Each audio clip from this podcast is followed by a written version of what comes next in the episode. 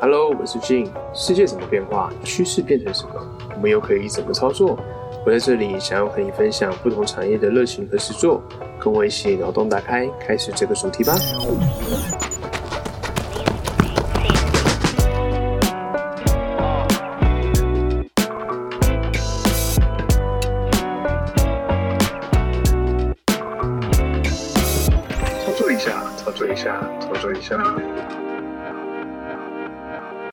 Hello，大家好，我是 Jin。那我们这集呢，邀请到 Ilona 来跟我们分享一下一本书哦，因为我们本身都很喜欢看书。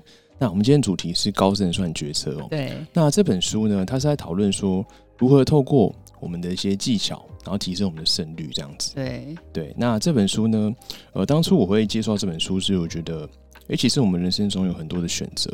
那我们要怎么透过选择呢，提高我们的胜率？这是我蛮喜欢的一个过程。因为像之前在看那个电影的时候，看一个电影叫做《决胜二十一点》，对。然后他就是在那个赌城里面，然后他们透过这样算牌几率去推演出一套胜率比较高的这个方式，然后就是可以赚很多钱。那他们本身就是麻省理工很厉害那种数学系啊，或者是在研读这种诶比较偏数字方面的部分。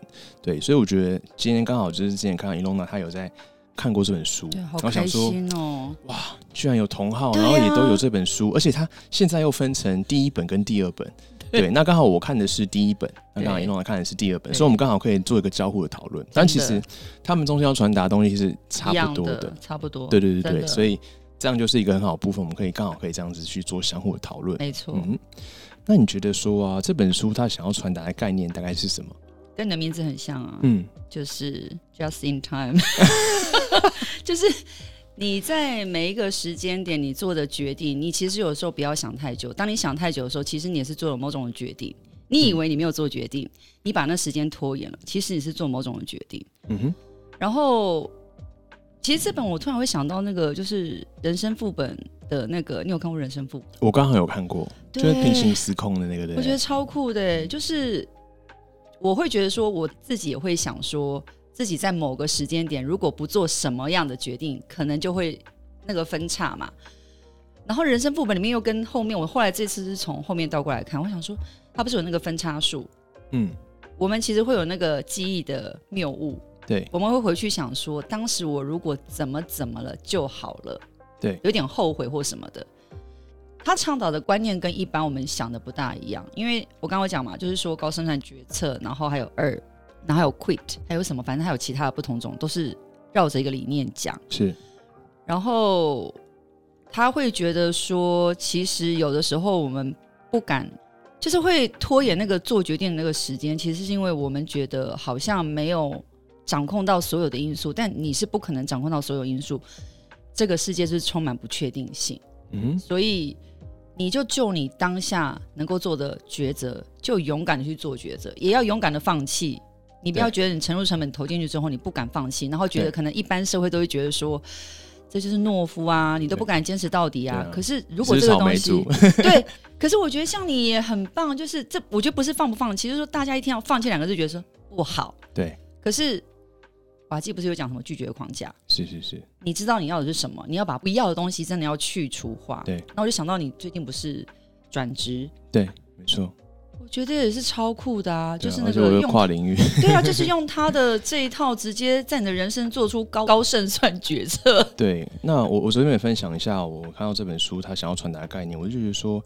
他这本书想要传达核心概念，就是说我们没办法像你刚刚讲的，没办法掌握百分之百的一些要素跟相关的一些资源，对，还有相关的资讯等等的，对，所以就是说，我们如何在我们手边应用我们现在有东西，然后去拼凑整理出怎么样比较高的选择，这样子，对，对对对。那像刚刚有提到这一点，就是我们可能普世价值，就觉得说我们不适合，就是好像。啊，不够坚持啊，或什么的。但是我觉得这一点有一个概念，叫做快速失败。对，我们就是赶快去做，然后做完之后，对对对对对，对对对对对。那就透过这个过程中呢，我们就可以去知道说，哎，你不适合哪些东西，或者你适合哪些东西，我们去做延伸。因为有时候你可能会向往一个工作或者一个职业，对。可是你真的进去了之后，发现，哎，你其实那个环境你不适合。或者说你根本就不适合这样东西，而且它跟你想的可能会有点不一样。不过这没关系，就像之前瓦基说过的，我们在做一件事情的时候呢，有时候失败，它只是实验结果比较差的一个成果。哎，它并不是说你就一定就是不好的。对，就是你就是想让人做一个呃实验没有结果没有那么好的实验。对，这样子用这样子去想，你就再做一个实验去把它做修正，它就变成你自己的。嗯，对啊，我觉得说。呃，人生的面相中，我们可能会有不同的经历、不同的展现或什么，有时候很成功，有时候很失败。那你这个过程中都会留下很多的点，就是这些点。但是你人生的过程中会随着时间走，把这些点全部串起来，最后会成为一个面。讲的好好，我起鸡皮疙瘩。这个面就是你到时候呈现属于你的东西，然后你就可以创造出你的影响力。哎，就像你在录 podcast 一样，把过去的这些经验都串起来，成为一个面呈现给大家。好厉害！你好像老师哦，你在这边感觉像老师解惑的老师，就分享一下这样子。哦，这个这个跟大家介绍一下，这是我做的杯套。你有在卖吗？我我准备一个给你，等下给给你。这超可爱的。对，因为我就觉得说，我们大家都会喝咖啡，要像我自己会喝手摇饮，但我喝无糖的茶这样子。所以我们早上呢，就是可以这样提着，而且旁旁边这个可以插吸管。其实是你还没喝之前，你就把吸管插在这里。它是弹性的，就骑车也不会喷掉。然后后面这个是就是提醒我自己的一段话，就不要忘记初衷。他跟听众们分享一下，就是好好操作，毕竟你也不能靠脸吃饭这样子。这是对我自己来讲的一个警示的作用。你会有不同的 slogan 吗？我会，第一版是这个，我之后会换别的。其实你是可以靠脸吃饭了，跟何泽文一样，可以靠脸吃饭，偏偏要靠才华啊！真的，我很喜欢他，我就是一直有关注他这样子，对，很厉害，而且他。愿意就是跟大家分享他的知识，也很愿意帮助其他人，所以我觉得很棒。对，好，那我们就回到这本书这样子。你觉得说作者啊，你看完这本书之后，觉得说作者讨论哪些关于决策比较常见的这个偏差跟错误？举这个其中的，我觉得看完的经验，嗯，这本其实因为你要找我聊聊这本书，所以我又再看了一遍。这次是从后面看过来，然后我觉得他那个决策术，我觉得非常有趣，就是。我觉得他是让你勇敢做决定，但是你又不会，就是我们常常比如说他呃举那个玩牌为例好了，对，就是你可能下的是一样的牌，可是呢，当你玩的好的时候，我们都会说我很行，对，当我玩的不好说我的牌运太差，可是其实是同一手牌，对。然后我觉得这里面最后面那一张就是那个决策书，就是你做的每一个决定，你的每一个分叉点，你的 yes or no。然后再往下，再 yes or no，可是到最后，我们往往走到了某个点之后呢，回头去看，其实我们只看到它其实是应该是一棵树，它有枝繁叶茂嘛，不同的可能性嘛，也像副本人生嘛，各各种不同的那个有不同的版本。可是当你回头去看，通常我们回头去看是因为。有的时候是我们后悔，所以就是说我怎么走到这个点？你就把很之前的那个 yes or no 每个分叉点，你没有选的那条路全部都砍掉，说，所以你看我这棵树就长成只有这个样子。就是我觉得对那个我是特别的有感触诶，因为它具象化那个决策的过程。因为之前我会觉得说有点后悔，之前把工作辞掉的那一段日子，然后我也会觉得说，哦，如果当时我们要辞掉辞掉工作的时候呢，那我可能现在是什么什么什么样。啊，对，但是我觉得想到两个影片啦，一个是《妈的多重宇宙》，我那时候看回去，所以蛮有趣。就是即便你没有在职场，可是其实你在之前，你所有的累积都是你武功的一部分，但是你不知道用在什么地方。看人生副本就觉得说，其实你现在觉得说这个，比如说我小时候我梦想想做女强人，我不想结婚，不想生小孩，但我结婚又生小孩，就觉得跟我的人生。人生脚本，人家是人生本，我们是人生脚本，人生的正本，我觉得应该是这样，就是走出了另外一个副本。可这副本，我就觉得说啊，但你又不可能回到三十几岁嘛，嗯，对。可是我看到人生副本那本书的时候，想说也是啊，谁说？因为我们都会想嘛，也会想说，哎，如果回到那个点，有可能我继续做，可能没有生小孩，可能 婚也离了，但我真的达到我所谓的成就。对。可是有没有可能，我跟那个人生副本的主角一样？到了现在这个年纪，突然想说，哦，如果那个时候有选择回台湾，然后我觉得人生真的很有趣，因为当时就是我跟我先生都是金融界，然后我现在去新加坡工作，然后二零零八年的时候那个金融风暴嘛，所以他们公司被并到香港去，然后变我们两个人，一个是在新加坡，一个在香港工作这样子。你看，这就是我刚刚讲的，就是那决策树。你没有办法去控制这些，你所做的决定，你就是决定了嘛。然后我觉得我曾经，哎，这个感觉就是有点聊开，聊到别的地方。好，我觉得就是这一块，就是可能之前会有点觉得说，要不是他，我现在可能就是怎么怎么样了，是是是。可是后来变成是我恨我自己，为什么当时会放掉工作，嗯哼，去做回台湾，然后想说，哎，要应该要生个小孩，这个决定，嗯。可到后来，我又觉得说，哎。反正有他有层次啊，因为一开始觉得说都是你，第二个说都是我，第三个觉得说没有，我要对我三十岁的我自己说，你那时候已经做了你当时能够做的最好的决定，因为你毕竟不会回到那个时候嘛。是。可是我就觉得那个树的那个就有具象化到我觉得我自己的那个心路历程，就我特别有感觉。这个我分享一下哦，这边先分享一句话，叫做我们人生宁愿做错，然后也不要错过。嗯，就是说。这又带回到书中的观点，就是说，我们手边拥有什么样的资源，就是我们就像回到我们假设二十岁好了，我们做的决策一定是在我们二十岁的时候觉得最好的那个选择。对。但是如果你今天那个选择，可能在你三十岁之后看，你可能就觉得说，哎，我那时候为什么这样？可是你那时候并没有三十岁这样的资源跟你的经历啊。真的。哎，对。所以这本书传达给我们概念，就是说，在那个时候所做的这个决策。那我们再回到书中的部分。它里面有传达到我们一些常见的决策偏误还有错误，其中举几个例子。第一个是资讯是不完整的，就是假设我们在玩牌的时候，你不知道人家有什么牌，对，所以你要去用那个决策的方式去模拟说他可能会怎么样，就是他表现的方式，然后他打牌的一些方式啊，还有他会不会骗人这样子。因为像书中就是很常举德州扑克作为例子，因为作者本身是很厉害的德州扑克玩家这样子。对，对，那德州扑克呢，他在玩的时候会。有时候会假装自己的牌是很好的，但他其实没有东西，对，所以会有点像是要吹牛的样子。但是如果你都没有进行这样的步骤的话，你就很容易一直输，因为不可能你很长都拿到很好的牌，是哦，对你一定会是拿到那种很差的牌的组合，对对对，应该一开始是两张，对，然后两张之后呢，你再决定要不要玩。那你后续会因为一些运气啊，还有就是一些呃几率的成分，然后去决定说你最后呈现出来的牌大不大这样子。但如果你一开始拿到牌都很差的话，那你每把都不玩，可是那你这样子就是会一直输钱，因为他每次在玩的时候都要付一个入场的门票钱这样子，然后你就一直输，所以他们会适时的去吹牛自己，哎，对，所以这个会有这样的层面。那书中还有提到一个点，就是说，即使你做对了选择，你今天拿到最强牌的组合，就两张里面最强的，可是你也不一定说你一定能赢，因为搞不好人家拿到一些花色搭配，比如说我们同花顺啊或什么的，对，所以或是拿到什么铁子就四肢一样这种，对，那你也不一定能赢，所以这种就是我们常见的这个偏差跟错误。然后我们再举个例子好了，就是假设我们今天掷一个硬币，对，那可能问说，哎，我连续掷五次。然后这样的得到正面的几率大概是什么？那一般人都想说，可能就是连续五次都正面的指数。但是呢，作者就会跟我们讲说：“哎，你不能那么快做这样的决定哦。这样子是一个公平公正的这个原理没有错。可是你怎么知道说这个硬币哪边是不是比较重？还有这个硬币搞不好两边都是反面啊？那根本就没有正面。对，所以有时候我们在做决策的时候，我们要去厘清资讯这个部分。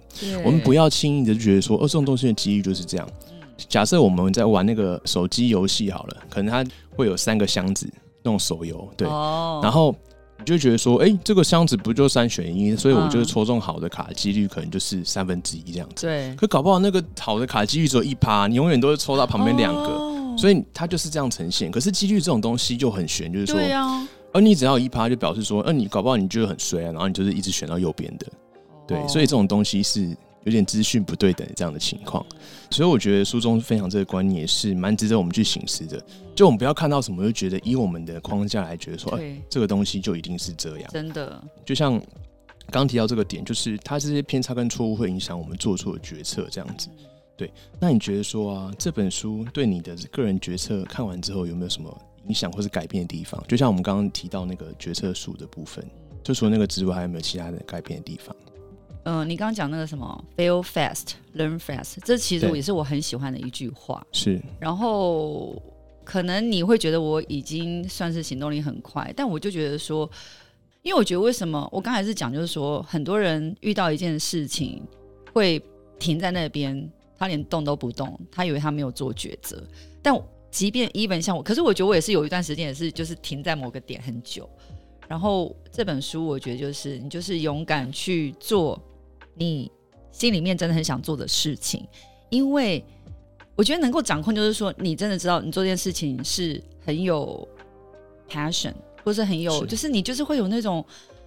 所谓就是肯定要讲什么心流感或什么什么，你喜欢做的这件事情，那能不能成功，跟所谓的失不失败，但我觉得瓦基讲这个东西也很好。其实很多人都讲过嘛，什么就是可能古老的故事，爱迪生不是也说什么我呃我不是什么失败嘛，我只是找到一什么一百种一千种不成功的方法，是对。然后我觉得就是对那个失败这个定义要重新去看它。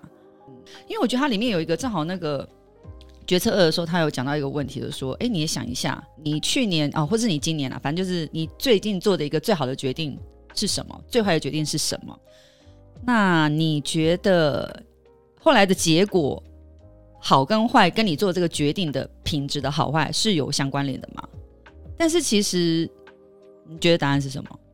呃，我觉得有相关联的话，就像你刚刚讲的是我们。每个阶段做的事情，最后一定会连在一起。就是你不会觉得说，嗯哦，你之前做这个决定，它可能跟你现在假设工作好了，就假设我以前工作可能不是这个领域的东西，对，但是我可能可以用一些其中的环节，比如说我说话的技巧，然后陌生开发的技巧，套用到我现在工作上，然后其实都会有点关联性的。那有时候你可能在这个工作表现的不是很好，那也不是说你人不好，只是说。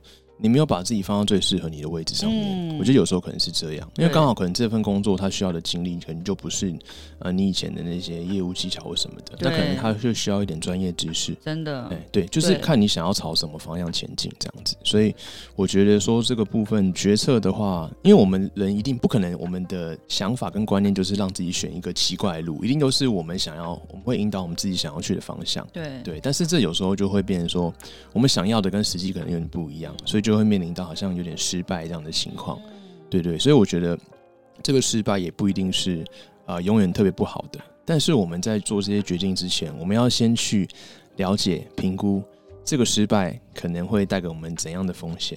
哎，就是说，对，我们要做最好的选择，可是做好最坏的打算，哎，这样去执行它。那就没有问题。你好像好歌，你好多金句哦，真的超级厉害，你都可以写成不同那个金句，可以套换版本。是是是，因为我觉得我们要在分享书的内容，还有我们在录 podcast 的过程中，我们要要让人家有记忆点，这些句子才能让人家有记忆点。不然我们可能聊个主题，你本来就已经想好了。没有，你就 freestyle 这样。好厉害哦！就是这种东西，多看书，你自己自己就会累积啦。那我们再举回看书的例子好了。假设人家问你说：“哎。”你觉得你看完这本书，然后会有差吗？但是就以我来分享哈，假设我今天看完一本书，我明天不会立即变厉害。我看完一本投资理财书，我明天不会变成巴菲特，这是一定的。但是当我们维持这样阅读的习惯，对，我们看过很多本书，假设这个金融财经的这个知识的书，对，因为像你是做金融业的嘛，那我们可能看个三本之后，哎，那我们就可以套用其中概念，因为他们其实书里面要传达概念，其实很多都很像。只是像像之前提到泽文嘛，泽文就很长，就是用一个英文的缩写把它们串在一起。它其中就有提到这些部分，就是要创造他的记忆点。对，因为像我之前有看他一本书叫《知识复利》，啊，这个我再跟你分享。最近对对对，你一直又一直听到这本书哎，对啊对啊，真的对，所以这样的过程中，就是你要去创造属于你的自己的记忆点，你才可以有自己属于你自己的风格跟影响力。对啊，就是不用去盲从别人。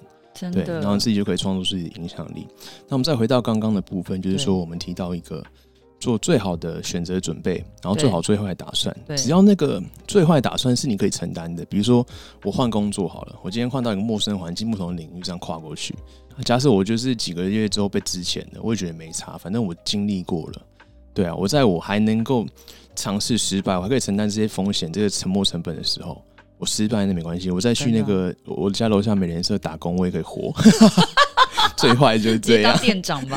对，最坏就是这样。但是如果好呢，我就可以在科技业这边，我就成功有这个跨领域的经验，我之后就可以在科技业这边待着了。真的，哎，我想法跟你一样，哎，是啊，是啊。所以为什么德文系会跑去那个金融业，就是去 interview？我想说，那我就来啊，对，你就用，你都敢用，我也不会怕。然后后来就哎。活得还挺好的这样子。但我觉得就是要有勇气跨过去。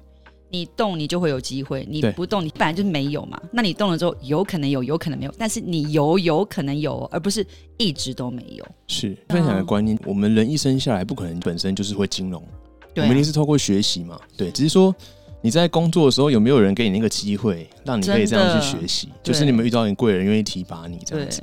对啊，我觉得像这个过程中啊，其实贵人的过程中也是挺重要的，但是。有一句话就是说，努力只是为了取得一个贵人给你的的门票，这个感觉，对对对。但是你平常就是要够努力，不然人家不会想要提拔你这样。真的，对啊，我觉得大概会是这样的概念。然后还有就是说，在转换那个工作的过程之中啊，比如说你从呃没有这个经验，对，然后要转换成有这个经验的过程中，我觉得都是需要靠学习啦。没错，对啊，对啊，对啊，学习超能力。对，学习是这样的一个部分，所以未来的话，你要拥有这个学习的这个逻辑跟架构的话，是一个很好的能力，这样子，对你才能够一直去把自己的东西去推进。对，因为像现在时代变化很快，你以前可能拥有一个技术，你可能就可以挡个五年，真的。可是你像现在，你可能有个新的技术，可能三年之后就没了。对，像之前呃，我们都有认识那个 Charlie 嘛，就是 NFT 的时候，他刚出来的时候其实是可以赚到钱的，可是。他在过一阵子之后，然后可能就是变得说没有那么适合投资了。嗯，就大概这个部分，然后可以去做一些切换这样子。真的。那接下来你觉得说，如果你在跟人家做讨论的时候啊，你觉得说在这些意见中啊，你有获得一些有益的反馈，那你可以怎么帮助自己做出一些正确的决定？就是说你们在沟通的过程中，对，然后这些过程中。你是可以怎么帮助自己做出一个正确的决定，或者说你可以帮他来做这样的决定的话，有点像是聆听他讲的东西，对，然后这样去做一个呈现，你会怎么建议他这样子？你讲的时候，我就想到他是不是一个什么求真团体？嗯，然后呢，我觉得我我以前比较会，就是我跟你讲哦，你跟我讲什么，对不对？嗯，然后我就觉得我跟你讲就讲哒哒哒哒怎么做就好了。对，可是其实我现在再回去看这样的话，我觉得会有。我想到是两个错误，一个就是有的时候人家跟你讲这件事情，他不是要听你讲哒哒哒哒怎么怎么怎么做，他可能是有一个 有一个倾听的对象。第一个可能是没有共情或是共感，然后第二个是嗯，我觉得应该这样做，嗯，但是我也是有我自己的框架，而且他可能不是我的个性，他听了也觉得我就做不到，你跟我讲这个根本就是天方夜谭，我没有办法这样做，嗯，所以。我觉得就是后来我自己觉得啦，然后还有这本书，我会觉得说，其实你应该是先陪他，因为最后想出方法应该是他。因为我觉得我以前为什么这样，哒哒哒，是因为我觉得我讲的就是对的啊。可是其实我觉得都是要开放性的去想很多问题。嗯，那你第一步你要先了解对方，他为什么遇到这事情会困扰。而不是我跟你讲哦，这就是怎么样怎么样，就是其实有点很没有弹性吧。而且我们自己就是有框架啦，是对。所以你刚刚讲的时候，我就想到那个就是求真团体。那我觉得这个求真团体，我觉得蛮有趣，就是通常我们都不喜欢人家跟我们讲我们不想听的话，可是他很鼓励一定要有一个求真团体。比如说你打牌的时候，他在做决策的时候呢。他会想说，我现在要打哪一手牌？那即便他都知道说，有的时候其实那个自己觉得自己牌运很好时候，就会想说，我要怎么怎么怎么下。可是他想到背后有一群他的求真团体，他到时候要跟他们解释，他当时为什么这样下的时候，他当时那个决策数就会不会这么快的就说，哦，yes or no，我当然是 yes 啊。他就会想说，好，那我现在要走哪个？就比较扛杠下来。然后我觉得还有一个前提就是说，你今天做的这个，你最好的决定。也不见得结果就会是你想象的那个样子，因为还是有很多不确定性。可是你可以控制的部分是你这个你的这个部分嘛？但至少你后面再回去看这件事情的时候，你会想说：我从这个局牌局里面我学到了什么？然后而不是单逆在那种早知道我应该出什么牌，早知道我应该选哪所学校，早知道我要不要换什么工作。你刚刚讲那个什么，就是。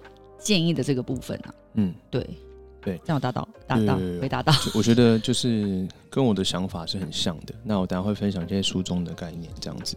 因为像刚刚有提到这个部分的话，就是有时候就像我们在写那种高中那种英文题目，对不对？嗯。老师，英文老师的建议说：“哎，你不要就是凭你自己的直觉去写。”嗯。对，因为这样有时候可能不是依照这个题目他想要考你的东西去去考。对，所以这个时候就变成说，因为像德州扑克，它其实就是那种职业的话，它都是有 sponsor，他我们会赞助他去打，他其实不用他自己的钱。哦，真的哦。对，如果说他们有赚钱的话，他们就是在抽。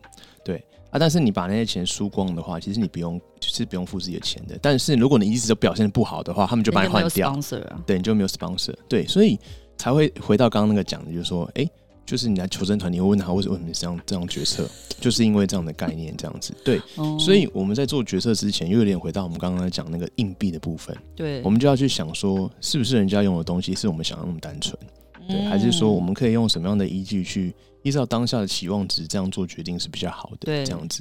那再回到我们刚刚是说，人家问你意见的时候，你怎么样做出反馈，然后帮他做正确决定这一题的话。那我觉得书中有讲到几个点，我觉得还不错。首先呢，你要先去聆听他，哎，你不要就是自己套用自己的框架，然后觉得哎，我以前就这样过来的，啊，所以你就是像你们年轻人都不努力啊，就是我们以前很努力啊，很吃苦啊，没有休闲娱乐，不像你们现在整天想要躺平啊，就躺在床上一整天就没了这样。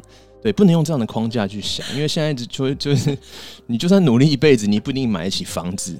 对，那我干嘛那么辛苦，就躺着就好了？但开玩笑的，啊 对。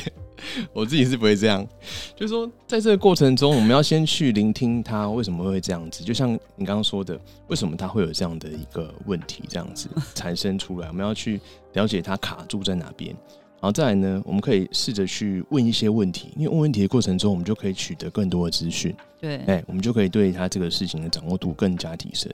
那为什么问题呢？就是取决于我们的经验这样子。然后再来是刚刚讲的，不要害怕批评，这也是其中提到的观念。就是说，如果我们都只有听，如果我们都只有回答他他想要听的东西，那其实对他来讲没什么帮助。因为有时候我们问一个人问题，其实我们自己早就有答案了，我们只是要让他附和。对，哎哎，他说可以哦，对啊，他他说的哦，对啊，他也觉得可以。陈德华就说都是我的。对他也这样讲，都是他。对对对，会有这样的概念，就是很像，就是那种女生，那小女生不会，哎，你觉得我要跟那个男生一起吗？这样，对，然后你就说，哎，不错啊，长得帅帅的啊，对啊，也很有想法，这样子，对，然后呢，我也这么觉得，哎，然后后来劈腿的时候就说，都是你，对啊，那名就渣男，你还说好。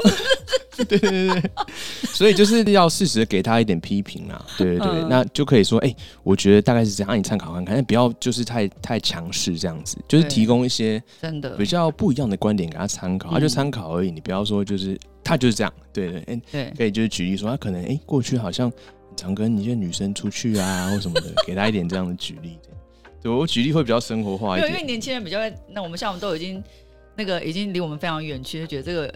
好像是好久以前都有这种这种，我我现在也觉得来，对对我来讲也是很青春的情节啊，所以我也我也是举例这样，因为毕竟也不是刚毕业的年纪了。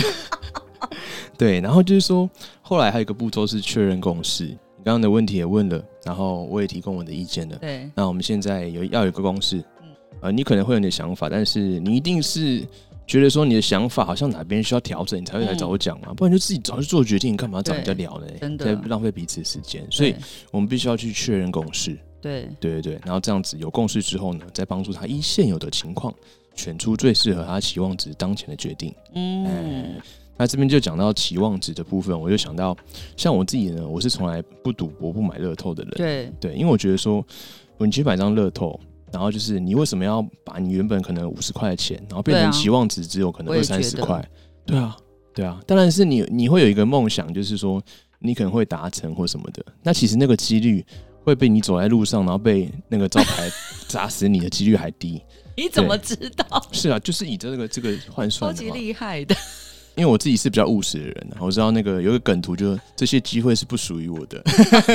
你是金牛座，对，我是金牛座，对。为什么都会猜？十二个我就猜中了。是是是是，我自己是比较务实的人，所以我们就不会去买那些乐透或什么的。我刮刮乐那些，我过年我也没兴趣。对对对，我会觉得说，嗯，这样好像这个期望值，你就知道它是买多就是比较低的。其实你偶尔中一下，那中一下，通常我们人就会想要赚更多嘛，对，然后再去买这样子。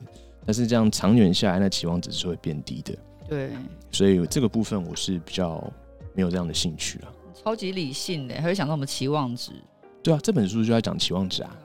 好，那书中还有提到一个点，我觉得也很适合探讨。他会问我们说，什么时候我们要快速做决定？对，那什么时候呢？哪些情境是要提前决定的？然后这个可以分享一下。提前决定，嗯哼，就比如说比较长远的哦，哎，比如说什么时候结婚，什么时候生小孩这种的。嗯，我觉得我一直都是还算是蛮 快速做决定的，因为我不会想把 yes or no 那个东西放在心里面想太久。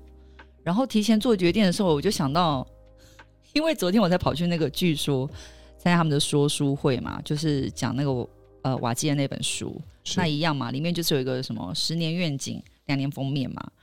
那我觉得十年愿景就有点像是你的长期的。决定长期的目标在哪里，然后两年封面就是因为要拆解嘛。其实我觉得，我觉得我现在是人生下半场，但我人生上半场都是感觉有在想，但是太单一。嗯，就是比如说我找职业，当然第一份工作是跑去书店啦，因为就是我真的很想要开书店。在进金融业之前是去那个，我不知道现在是不是还是最大，就是当时全球最大的那个船公司叫 Maersk Line。反正在那边当业务，所以为什么我才会想说，我可以去金融？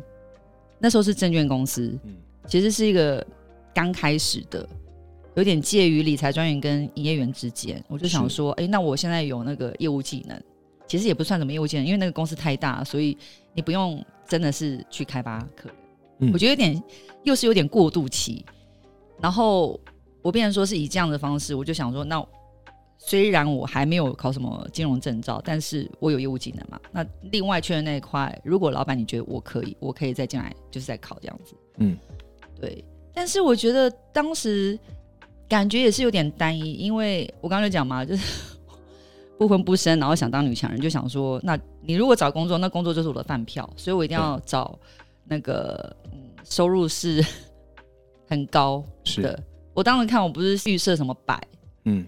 我预设签不是表示我一定会到，但我觉得说至少你天花板要先撑到最高嘛。啊，你要先撑到最高，然后你能不能达到那是你嘛，而不是说你一开始说，假设说你今天是做餐厅，我说，呃，你明明就有能力，你可以做一个可能米其林的，你就说没关系，我只要做到卤肉饭。对，我们就只有这一辈子哎，所以那是我想到几个嘛，一个就是科技业，科技业可以配股嘛，然后什么营业员，当时什么千万营收。营业员不是他们的手续费吗？只要有几个大户就可以那个嘛。然后什么房仲业、保险业，但保险因为我自己个人没有太喜欢。嗯。然后房仲就觉得，哈，你要带人家去看房子，这也万一发生什么事吗？是，时间比较没办法。对啊，那营业员就想说，对那个数字的跳动其实是没有感觉的。嗯。科技业，我觉得 A 跟科技应该是比较能够进去的嘛。如果我做外商业务，如果是结果没有没有嘛，在后面反而是做了营业员跟理财专员中间的那个，有点像 bridge，因为我们是证券公司派到银行，要把银行的人洗到证券户，然后听起来好像还蛮有想了很多方法，可是我觉得我的目标点太单一，而且不是真的找到自己自己里面到底想要做什么事。嗯，然后就一直往前跑嘛。讲讲白一点，就是只看那个工作的职位跟那个薪资能够最大化。但最近因为开始那 p 开始，然后就是有看到一些，我其实就觉得说，哇，现在很有趣，怎么有这么多呃自媒体，算是自媒体，然后我就想说，哇，真的很多很有趣的事情。哎我这样好像有岔题，我刚刚是要讲什么？不会不会，我会把它弄回来，你 不用担心。对对，就是我觉得现在如果是我的话，我现在不讲上半场啊，上半场就是你以为你还蛮多元，因为可是你其实很单一。然后我现在下半场，我就觉得说好，那我现在问我自己，我现在我到底想要做什么？就我之前一直不是很想把书店的东西讲出来，可是后来我就觉得说好，那我现在愿意面对这个事情，书店。如果只是卖书的店，那的确可能不赚钱。嗯，那我要怎么做这件事情？嗯，所以我就觉得说，好，那如果是预先计划的，就会觉得说，我第一个是先排除，我一想到当初为什么从书店后来跳跳又跳到金融业，是因为觉得说，那好，那我就先累积资本嘛。嗯。可是当我累积资本之后，我为什么还是没有跨出那一步？其实我觉得做这件事情，感觉我虽然讲起来是名为想要开书店，可是后来我觉得是有点会回问我自己：是那如果你已经有资源了，你是到底在怕什么？嗯。然后那是第一阶段，那第二阶段是好，那我现在。我还是有点怕，但是我愿意走那零点零零一步，然后我试着去。我 d a y l i g h t 其实用的也没有很近啊，可能用在年底之前吧。但这段时间，那我可以用什么样的方式？就是，毕竟，比如说之前我可能把工作辞掉，我就是全职家管嘛，我都想说，那我有什么其他的资源可以做？当然也有想说去创业或什么。可是我真的想说，那要创什么业也搞不清楚。嗯。然后直到抛开始是误打误撞开始。做这件事情的时候，当然你会希望说之后是可以变现，可是前面在做的时候，只是觉得说哇，我没有想到，居然好像有点感觉，就是说哦，这就对了那种感觉。对，我觉得再回到我们刚刚书中的一个这个主题，那他是说什么时候要快速决定，要什么时候要提前决定这个部分。那我分享一下书中的观点。嗯，快速决定的时候呢，就是可能它会有一点紧急性的。就比如说，我的家的水费再不缴，水表就被拆了。哎，这种决定就是要赶快去缴，不然你就没有水表，不能用水这样。对，然后再是可逆性，就是说这个东西，比如说，呃，我要决定这个案子，我要选购这个规格的时候，假设我一台设备是这样，我要买的时候买一个规格都要决定好，因为这个东西买下去，它可能就没有一个可逆性这样子。对对，然后再来是说，这种东西是会有风险的。就假设说，我今天可能要买一只股票，对，那可能会有它的风险在。那这种东西的话，就是可能要快速的决定，你可能要看的比较紧。就是它如果说它整个崩的话，就崩的很快。这种时候呢，我们就要去快速做决定。那什么时候提前决定？就是说我们人生的规划，比如说要开一个小书店啊，或者说呃要不要搬家、结婚的这种规划这个部分，那可能就是要提前决定去准备这样子。但是还是还有一些商业的决策。对，在我们做生意，或是说在公司的经营这个部分，我们绝对不会可以想到什么就做什么，哎，这样会蛮惨的，真的会很没有方向。所以这种时候呢，也是需要提前决定，然后再就是还有比如说像是友谊啊，或者什么恋爱关系等等的这种东西，也是需要稍微再思考一下。不过这个也可以套用那快速失败啊，就是快速失败了，就再换下一个这样子。说一百个相亲是不是？哎，对对对对。都是可以那个多方操作啊，有点像是 谈恋爱，其实有点像是找工作。哎，可以想一下这个概念，跟你分享一下，就是说爱情大师哦。就说如果我们今天呢，我们都一次约一个妹子，然后跟她约会，可是如果这个失败了，对不对？你一来一往花很多时间，就是你只有这个客户，假假设客户来讲，但是你今天呢，一次约很多个客户，然后都去聊，都去深入探讨的话，最后你要选一个。哎，跟你感情观比较合、三观比较合的人，然后做成男女朋友的话，就假设你就是可以有很多可以拿到 offer 的公司，对不对？对。然后最后再选出一个你最想要去的工作，然后跟他在一起，这样子，就是大概这个概念。其实跟工作很像。就是 interview 那个妹子是不是 有妹子铺哦？就是都聊这样，不要局限自己。就是多尝试，也不要说就是应该说女的朋友啦。如果是一次很多女朋友，那这些女的应该会伤心。不会不会一次很多女朋友，就说这个过程是你还没有拿到 offer 的时候，哎，他们会拿到证书，用杯套当做那个信物，发发 email 给他这样。对，给他一个正式 offer 这样子。好，那这本书我们今天其实也聊到它蛮多的一个细节，那包含它的第一集跟第二集的差异。它第一集比较偏向是他讲一个观念，给你说这个学照怎么去选，对，然后才可以提高我们的好的期望值，就是依照你手边的一些资源等等的。那第二集呢，会比较偏向它的一些实际的应用。那可能第二集书中讲比较多相关应用的部分，所以我们这一集的话，也大概分享到这边，因为时间这集也差不多了。所以既有这本书，我再帮大家总结一下哦。其实书中他想要传达的概念就是说。我们要依照我们手边现有的资源去选择出我们目前最好的一个选择。那当然，这些过程中它可能会有包含一些不确定性啊，还有说我们要怎么样去做一个比较正确的选择，它可能会有哪些知识的错误或什么的。对，那如果再套用回我们的人生的话，就像我们人生，我们在当下做个决定，可能我们现在三十岁做的决定，可能在四十岁看来好像也不是那么正确。但是你永远不知道你未来后续可以学到的经验是什么，你会看到的视野是什么。所以，我们就是相信自己当下一个选择。像我之前刚刚有提到一本书叫《人生副本》嘛，对对。那其实我后续有看一本书叫《午夜图书馆》，然后那个图书馆就是说，他是一个主角，那他去这个图书馆里面，他可以去体验很多的人生。对，然后最后呢，他选的人生还是他原本那个人生。那知道为什么？因为就是说，家家有本难念的经嘛。对，你你觉得好像很羡慕人家的人生，可是你实际套上那个人生之后，才发现好像也不是你要的。真的耶。对，但是你可以回归到一个点，就是说，假设你今天想要回到一个时间点，你会想要回到什么时候？就是又说像问我，哎，不是问你，就是我举这个例子，哦，大家可能会会有一些想法，比如说我可能想要回到十八岁，如果是我的话，我就要回到那个十六岁，然后我要好好读书，我要当牙医师，对，哦，因为我之前有做过那个在牙医代理商工作，对。对，啊，当牙医师的话收入不错，然后又可以开一间诊所，然后就是助理都任选这样子。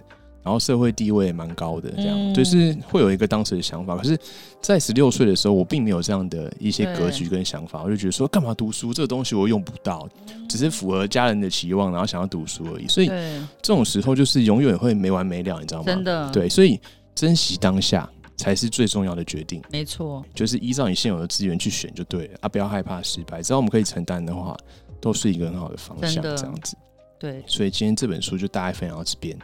超级棒的总结。OK，那你有什么想要跟大家总结的吗？大家好好操作一下。好，那这期的高深安全车就分享到这边，谢谢大家，谢谢，谢谢。